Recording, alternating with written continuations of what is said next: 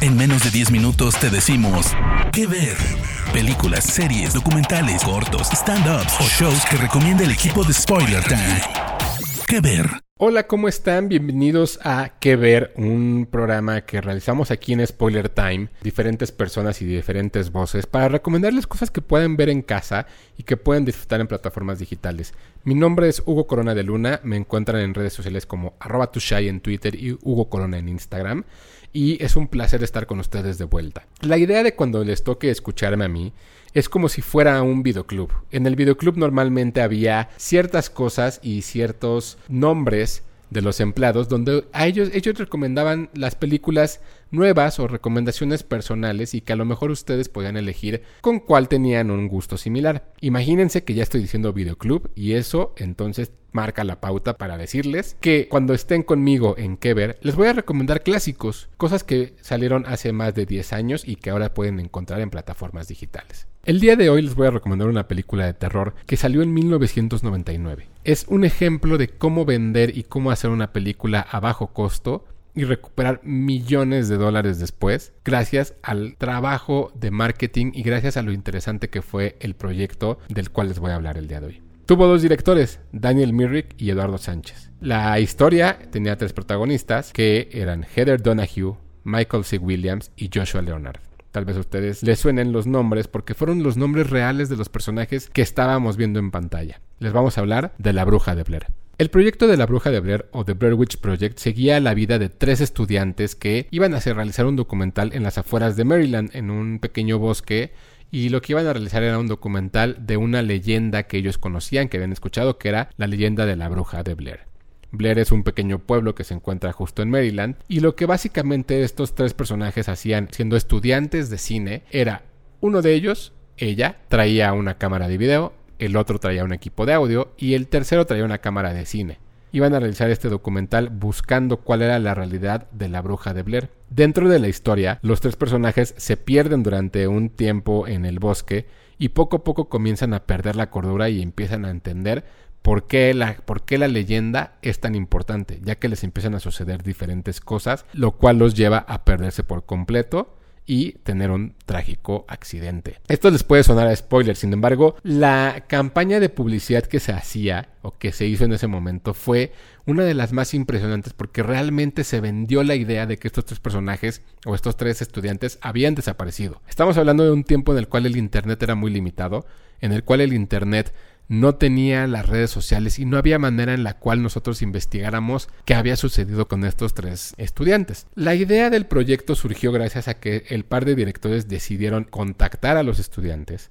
buscarlos y decir, ofrecerles hacer este documental. Mientras todos ellos iban grabando y mientras todos ellos iban haciendo el día a día, los directores iban escondiendo las trampas de qué a lo que iba a suceder y los iban espantando de alguna manera en la cual las reacciones fueran reales. Entonces, durante todo el día ellos desaparecían mientras, mientras estos estudiantes se grababan y en la noche los torturaban y los buscaban espantar con ruidos de niños, con manoteos, con muchas cosas que después veíamos en la pantalla y las reacciones pues eran reales y eso sucedía.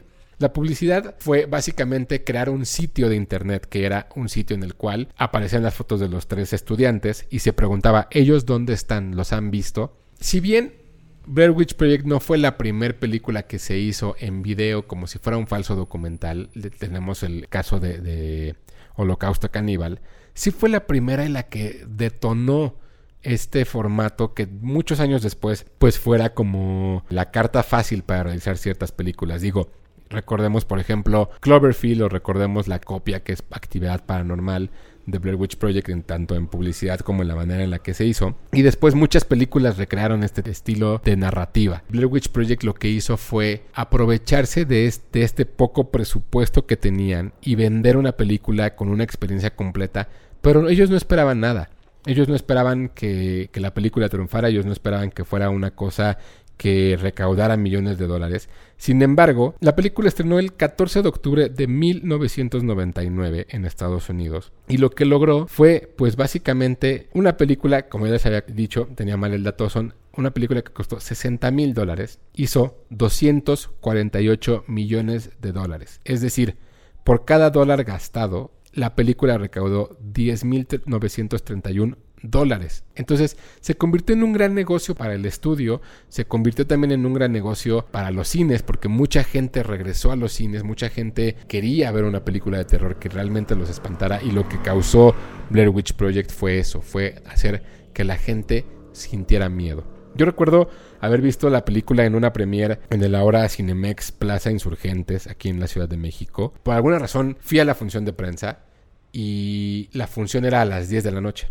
Bueno, pues la función se llenó y no pudimos entrar mi hermano y yo e hicieron otra función a las 12 de la noche. Vimos la película a las 12 de la noche y nosotros vivíamos muy en el sur. Entonces, estamos hablando de que recorríamos una distancia como de 10, como de 8 kilómetros más o menos. Y salimos a las 2 de la mañana del cine, espantadísimos porque la película nos provocó tal, tal sensación que sí terminamos frequeados, que creo que al final es, algo que una película de terror te tiene que provocar. Conozco gente que no ha, que, después de verla no durmió durante semanas o que no durmió, no durmió durante días, que le tiene mucho miedo a los bosques gracias a esta película. Y es una película que sí marcó pauta, que es una película que sí fue emocionante, que sí fue emocionante vivir en esa época en el cine y entender cómo funcionaba la publicidad para hacernos parte de la, de la experiencia al momento de ver la película. Una de las cosas también es como mucha gente le escribió a, por ejemplo, a los, a los papás de los actores pensando que sí habían muerto y pues ellos no sabían cómo reaccionar ante esto. El rumor es que ellos se escondieron durante un mes después de que terminaron de filmar la película y un poco antes de lanzarla para que de verdad no supieran dónde estaba y esto provocó una sensación de engaño en, los Estados Unidos que hubo gente que salía a buscarlas, salía a buscar a estos personajes y fue algo que pues no se ha vuelto a repetir. Creo que sería muy difícil que una película lograra después de tanto tiempo un efecto similar ya que la información que tenemos en el día a día es tal que de alguna manera siempre habría un teléfono detrás de alguno de ellos, o siempre había una foto, siempre habría algo que no nos podría eh, ser, hacer parte de esta experiencia. Años después, en el 2016, se hizo o se intentó hacer un remake bastante fallido, el cual lo pueden encontrar en Netflix si se quieren arriesgar, pero la verdad es que la película original, The Blair Witch Project, está en Prime Video y les recomendamos por completo verla. Si nunca la han visto, es una experiencia única, maravillosa. Pónganse también en el contexto de cómo cuando salió la película y entiendan cómo funcionaba también el Internet en ese momento, que era tan difícil entrar a una página de Internet porque era lentísimo, que creo que la experiencia se vuelve algo aterrador en casa.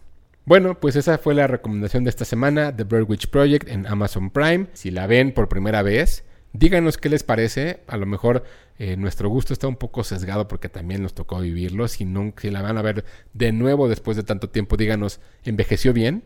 ¿Se volvió una película de culto? ¿Es una película de culto o se volvió simplemente una anécdota más? Mi nombre es Hugo Corona de Luna. Me encuentran en Twitter como arroba.